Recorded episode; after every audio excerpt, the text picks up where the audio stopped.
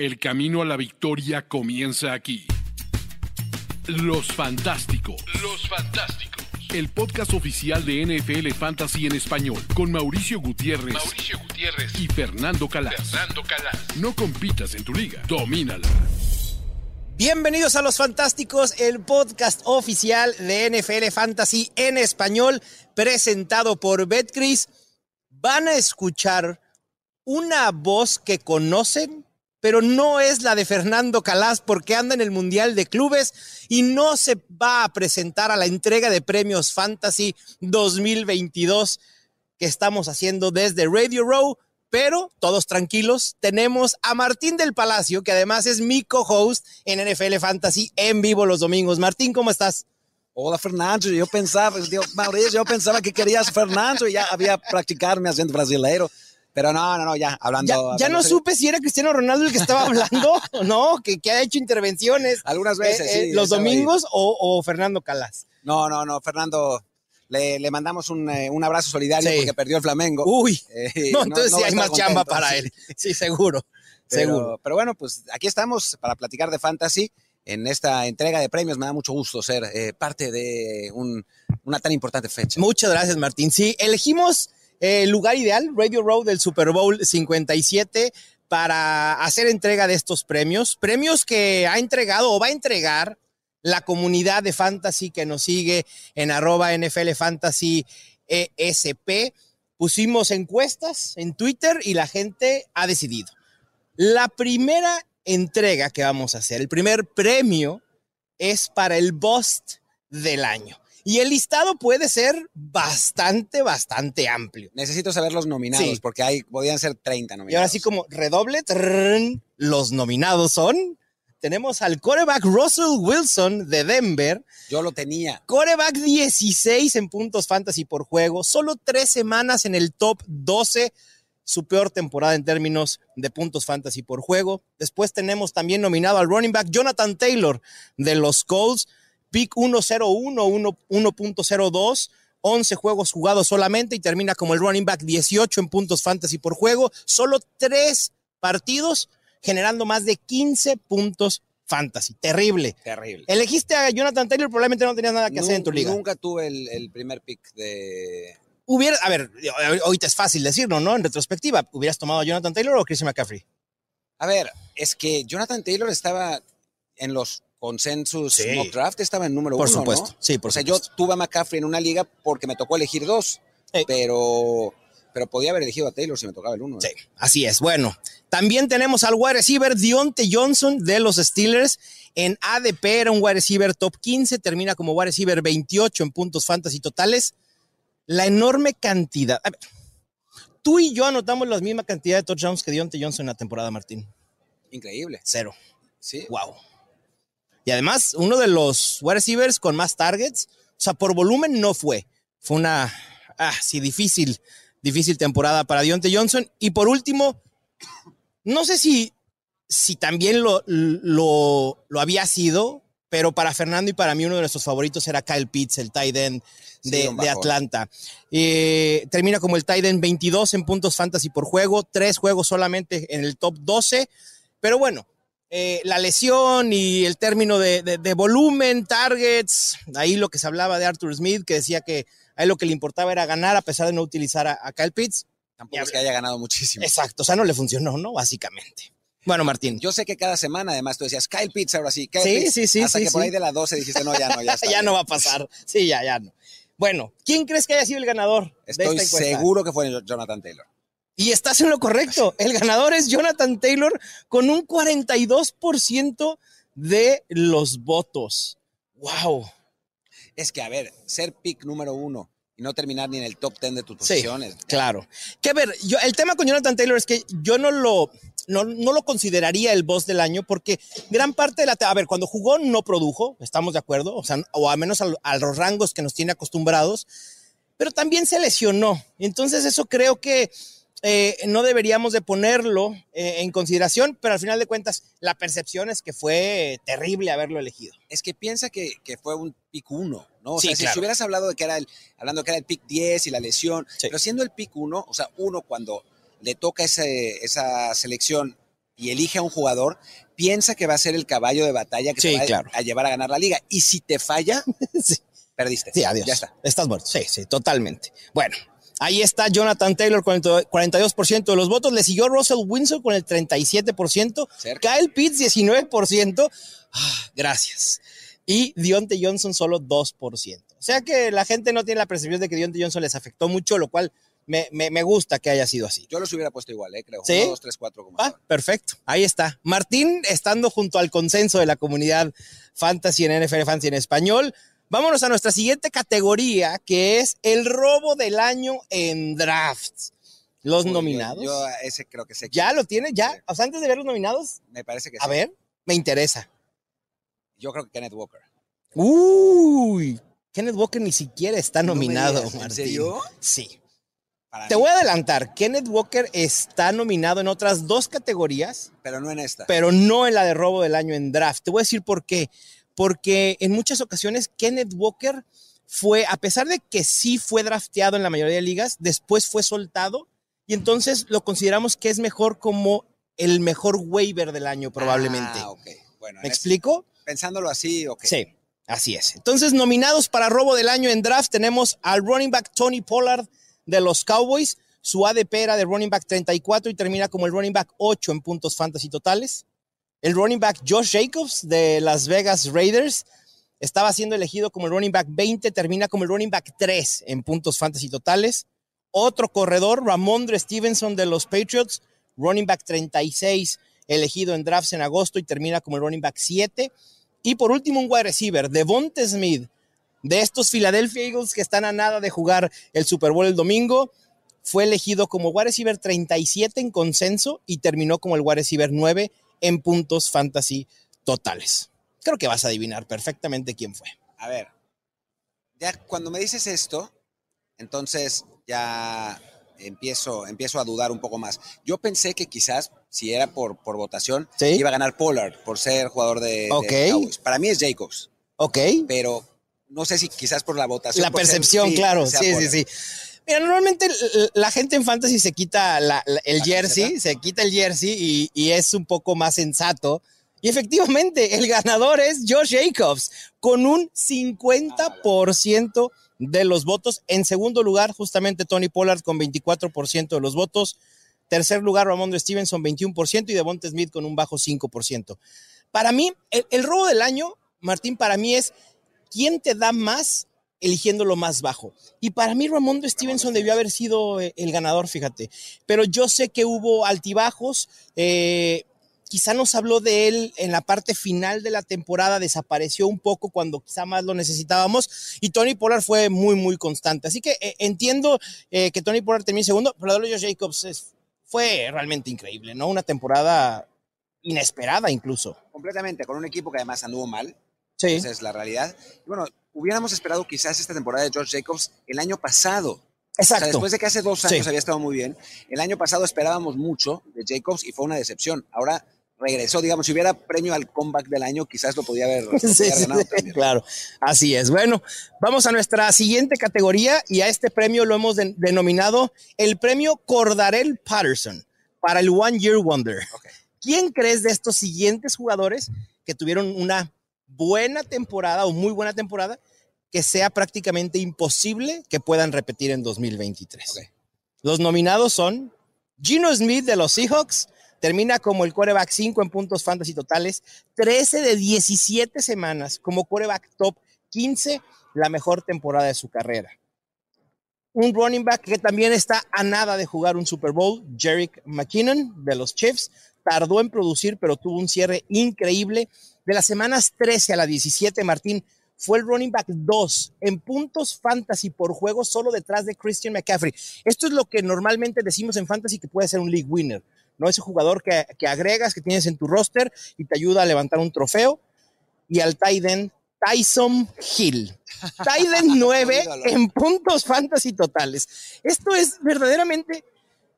¿Por qué seguimos considerando tight end a Tyson Hill? Tuvo 13 targets y 9 recepciones en lo que fue de la temporada. Es, no puedo. Yo, yo no puedo con Tyson Hill. No puedo, Martín. Cuando yo lo- por fin lo logré tener, Me dio cero. Cero. Una semana que me dio cero. Siempre lo dije, ese es el riesgo de ir con Tyson Hill en una alineación semanal. Porque sí, puede explotar con 20, 21, 22 puntos, pero después la utilización era tan irregular que te dejaba en ceros. Obviamente, creo que quienes nos escuchan saben perfectamente a quién le daría yo el premio. Ah, sin duda, es más, este premio el próximo año no va a ser el premio Cordarel Patterson, va a ser el premio Tyson Hill. Sin embargo, yo creo que ganó Geno Smith. No, tampoco, es para Jerick McKinnon. ¿En serio? Jerick McKinnon, y con amplio margen, ¿eh? 41% de los votos. ¿Sabes por qué pensé que no ganaría McKinnon? O sea, por números sí suena, porque no va a tener. O sea, la temporada que tuvo fue rara, fue porque hubo lesionados en los receptores Claro. de Kansas City y porque, bueno, es Mahomes. Pero yo pensé que McKinnon no iba a ganar porque la gente no lo identifica tanto. Sí, ¿sabes? cierto. Yo no, nunca me hubiera imaginado hasta ahora que me lo dijiste que fue el, el running back 2. Sí. O sea, yo no lo, no lo tenía para nada en mente. o sea, Increíble. y de Gino Smith, como yo lo tuve en dos ligas además, Sí. sabía, ¿no? Que, o sea, no fue tan espectacular, pero en una posición que estuvo mal esta, esta temporada. Gino Smith estuvo constantemente Sí. ahí. Por eso pensé que iba a ganar. Pero ¿no crees que Gino Smith, ante esta percepción de la buena temporada que tuvo Martín, ¿Va a seguir igual? si, si firma con Seahawks nuevamente, teniendo a DK Metcalf, a, a Tyler Lockett, no pudiera repetir, a lo mejor no como top 12, pero sí top 15? Sí, yo creo que va a bajar un poco, Ya. pero creo que sí va a tener una. Creo, no estoy seguro. Venga. Porque lo que esperábamos de Seattle esta temporada era, fue una temporada era una temporada catastrófica. Ujú. Y no fue exactamente así, ¿no? O sea, Seattle, a final de cuentas, fue competitivo todo, todo el año. No sé si en un. Digo, tienen una gran generación joven, Ujú. Seahawks, así que puede ser que no. Pero quizás la próxima temporada en, en esa división tan difícil Claro. no sea fácil. En fin, Sí, y, y será difícil que repita, ¿no? Gino Smith cuando tuvo su breakout tan tarde en su carrera. Bueno, el siguiente premio es el de novato del año. Hace unos momentos, Martín del Palacio acaba de eh, entrevistar junto a Toma Papá para Trend Zone a Garrett Wilson. Efectivamente, es uno de nuestros nominados. Wide receiver 21 en puntos fantasy totales, el sexto en targets, el 9 en targets en zona roja, el 13 en puntos fantasy esperados. Es decir, con lo que hizo Garrett Wilson debió haber sido el wide receiver 13 en puntos fantasy por juego. También tenemos a Kenneth Walker, que tú mencionabas hace unos momentos, al running back Damian Pierce de los Texans, que tuvo un inicio muy bueno y después desapareció, también debido a una lesión. Y por último, al wide receiver de los Saints, Chris Olave, que termina como el wide receiver 25 en puntos fantasy totales y el 15 en target share con 26.7. A ver, todos sabemos. ¿Quién que- lo merece? Todos sabemos que lo tendría que haber ganado Brice Hall si hubiera seguido jugando. Por O supuesto. sea, eso creo que no, Por supuesto. no hay duda, ¿no? La, la producción que tuvo Brice Hall en su momento era espectacular. Ahora, si me preguntas quién, pues yo creo que va a ser Walker, ¿no? Sí. O sea, si pudiéramos hacer un... Es porque además parece como que Brice Hall, Brice Hall y Kenneth Walker, o sea, Brice, Walker, Sí, porque claro. cuando uno se lesionó, el Sí. otro surgió, ¿no? Sí, exacto. Entonces, creo que ese final de Kenneth Walker es el que le da. el- Lo hablábamos ayer durante una plática fuera de, de cámaras y demás, Martín, que decías, fue en Opening Night justamente, que decías, creo que la próxima temporada me voy a enfocar en running backs novatos, porque si hubiera elegido a cuatro o cinco running backs novatos, hubieras tenido a tres muy buenas opciones. O cuatro, o sea, a Isaiah Pacheco también al Exacto, final. claro. O sea, Sí, es Isaiah Pacheco, Damian Pierce, Kenneth Walker, Brice Hall. Yo siempre digo que del espectro de, de- de corredores novatos, dos van a pegar siempre, normalmente, ¿no? Así que me parece que puede ser una buena estrategia. Efectivamente, el premio es para Kenneth Walker con el 59% de los votos. Hay empate en segundo lugar entre Garrett Wilson y Chris Olave con el 15%. Vámonos al waiver del año. Los nominados son nuevamente Kenneth Walker por las razones que ya expusimos eh, hace, hace un rato. El quarterback Justin Fields de Chicago, que tuvo un breakout increíble. El wide receiver Cy Jones de Jaguars y tight Evan Engram también de los Jacksonville Jaguars. El tight end que más snaps jugó desde el slot. no, tiene Fields. ¿No es Tiene que ser Fields. Tendría que ser Tendría Fields, que ser ¿no? Fields, ¿no? Pues me parece, o sea, hizo un montón de puntos. en una posición además que fue un tanto precaria este año, donde quizá la, la estrategia de esperar por quarterback no funcionó tanto. Me parece que sí debió haber sido Fields, pero no. También por bastante margen lo gana Kenneth Walker con 53%. Justin Fields fue el segundo lugar con 32%. Y por último, Martín, llegamos al premio más importante de toda la temporada. El, El MVP de no, no el MVP Martín del Palacio, no, no, no. El MVP de Most Valuable Player de Fantasy. Y los nominados son el running back Austin Eckler, ¿cómo de que no? Y no solo por lo que hace en el terreno de juego, que termina como el running back uno en puntos fantasy totales y puntos fantasy por juego, único running back del top 8 sin mil yardas terrestres, Martín. Y además, hace unos momentos acabo de platicar con Matt Harmon de Yahoo y el viernes va a estar Austin Eckler grabando su podcast de fantasy. ¿Sabías que Eckler tiene un podcast de fantasy ¿En con Yahoo? Sí. Y se debe elegir a él todo el tiempo, ¿no? No, es increíble porque sí, además sí lo hace, pero te da insights cada semana de cómo va a estar el plan de juego, Ah, sí. de si está bien físicamente al 100%, de cómo va evolucionando, si tiene lesiones. La verdad es que eh, es increíble, es un lujo. Sí, el año pasado ganó, junto, lo tenía Liz Loza en su momento, este podcast, y ganó el podcast a mejor, el mejor podcast del año en fantasy en la industria, ese de Eckler. Eh, Eckler este- era 1.06, ¿no? Sí, draft, aproximadamente 1.06, 1.07 dependiendo eh, las ligas. Después tenemos como no- eh, candidato también al running back Josh Jacobs, ¿no? Con los números que ya mencionaba hace un momento. El wide receiver Justin Jefferson con la décimo segunda mejor actuación para un wide receiver en la historia en puntos fantasy totales. Es dominante Justin Jefferson y quien también es dominante en su posición el tight end Travis Kelce. Titan 1 en puntos fantasy totales, una diferencia de 5.2 puntos fantasy por juego entre el Titan 1, Kelsey, y el 2, George Kittle. Yo por eso creo que, y es algo que me di cuenta esta temporada, es difícil saberlo cómo esté físicamente la temporada que viene, Kelsey y eso, pero yo creo que elegir a Kelsey es una estrategia ganadora, porque la producción de eh, un corredor la puedes encontrar en otro corredor si eliges bien. claro. La producción de un receptor, aún más, lo puedes encontrar en otro receptor. Pero la, la producción de Travis Kelsey No no, la puedes encontrar en tight No y, si, y si se te van los tres primeros ends, después la posición es un desbarriate, ¿no? Y a ver, deja tú el desvariate de, de agarrar end en, en rondas posteriores.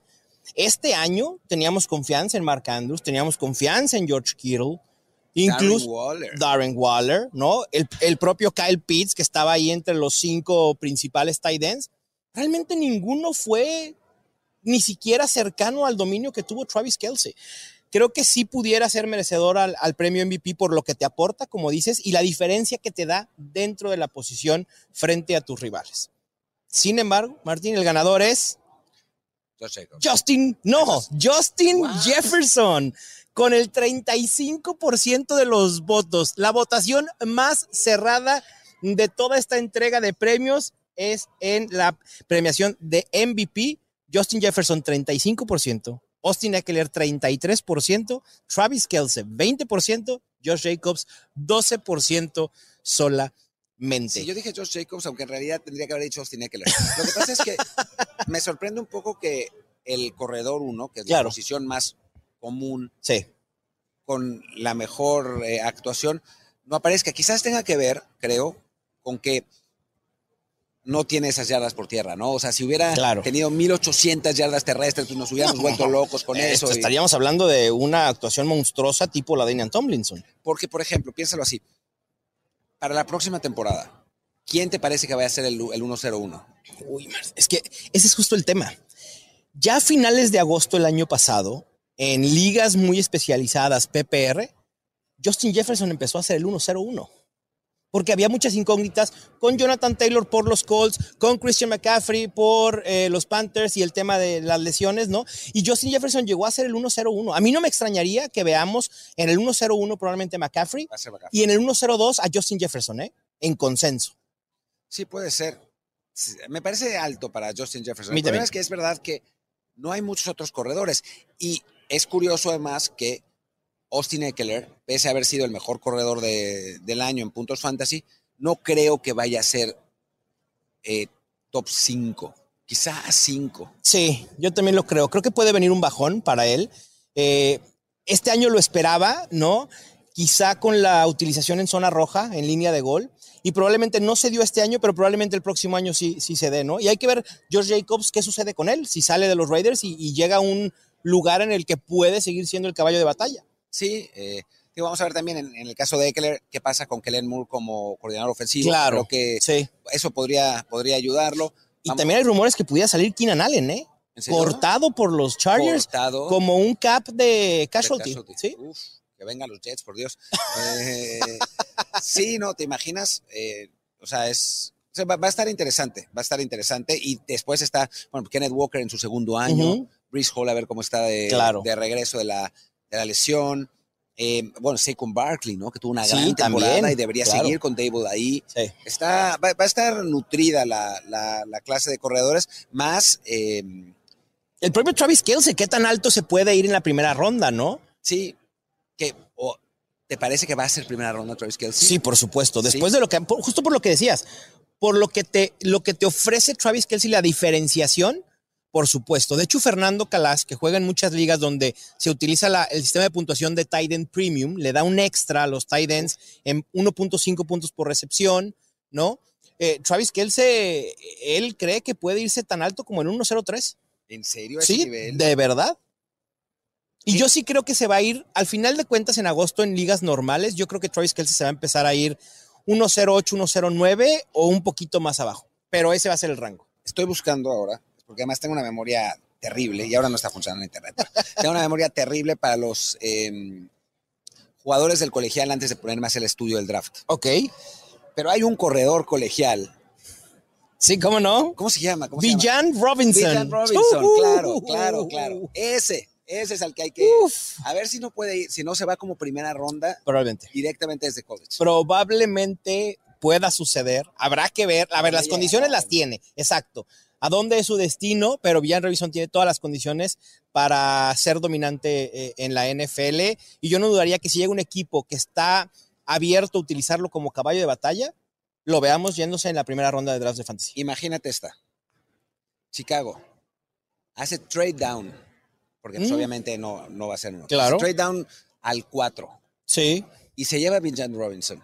Y tienes a Justin Fields claro. y a Bijan Robinson en el mismo equipo. Sí, y ya no firmas a, a David Montgomery, lo dejas salir en agencia libre, ¿no? A Khalil Herbert a lo mejor también él lo ves como complemento. Eh, pudiera ser interesante. ¿eh? Digo, se afectaría creo que a los puntos fantasy de Robinson claro. en el sentido de que pues, tienes a Fields corriendo, ¿no? Sí. Pero también Fields es un desastre lanzando, entonces capaz y está A ver, a ver, a ver, Martín. es la realidad. Pero vimos una mejora en Justin Fields. no demasiado. No, bueno, claro, no, no, no al tipo de Jalen Hurts, pero vimos una mejora. Si no mejora, puedes establecer Ya. un ataque terrestre Claro.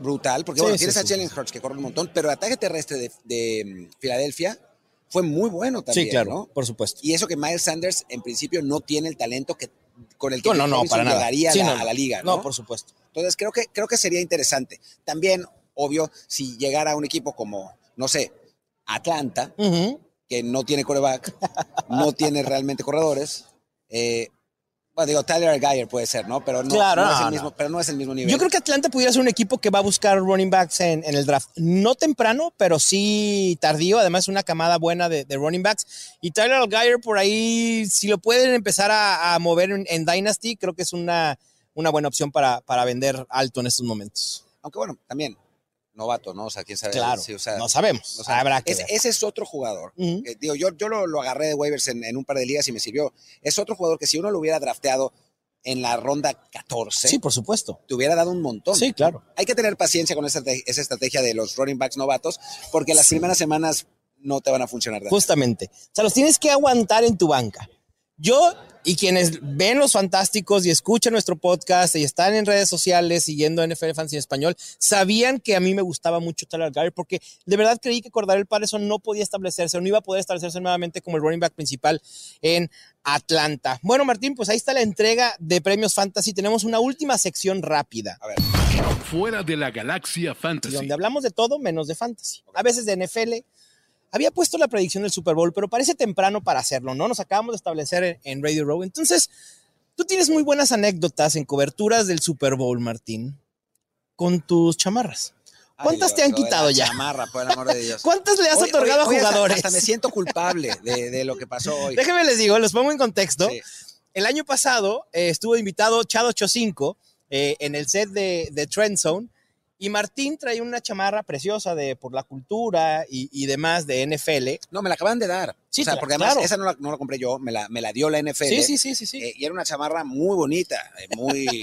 Además, parece que, cuesta, Fregoncísima que cuesta una lana, la Sí, verdad. fregoncísimo. Y bueno, puedes seguir contando. Y entonces, 8-5, yo creo que desde que llegó al set le puso el ojo a la chamarra y al último, no, la chamarra y no sé qué. Y todo el mundo, regálasela a Martín, luego te conseguimos otra. Martín, muy a su pesar, se quita la chamarra. ¿No? De hecho, por ahí en mis redes sociales hay una foto con Chad 85 donde ya tiene la chamarra de Martín del Palacio. Y hoy Garrett Wilson te espera. preguntó por la que Eh, traes. Es un año ya que no me han que no me han dado esa chamarra. En teoría ya la trajeron para aquí a Los Ángeles. Vamos a ver si me la terminan dando. Sí. Igual si me la dan, la voy a guardar en la maleta y Que te la nunca den el sábado, por salir. favor. O sea, que te la sí, den el sí. sábado. Eh, pero hoy entrevistamos a Garrett Wilson. Yo me acaba, acababa de ir a la tienda del Super Bowl y me compré una chamarra. Y entonces lo empezamos a entrevistar. Y termina la entrevista, nos sacamos unas fotos y me dice Garrett Wilson, ¡guau! Esa chamarra está buena. Y, tiene- y yo así, pensando, ¡ta madre, me van a bajar otra chamarra! Y al final, no se la No, no, se la no no, no, no. O sea, No, bueno, pues que ya también. tampoco, ¿no? ya- O sea, digo, hubiera estado padre que Pero- un jugador, porque además yo le voy a los Jets, ¿no? ¿Tendrás Entonces, cara de que te gusta regalar chamarras o qué? creo que tengo un buen gusto por las chamarras. Bueno, eso es eso sí, no sé. La de hoy dorada, o sea, está padre, pero tienes.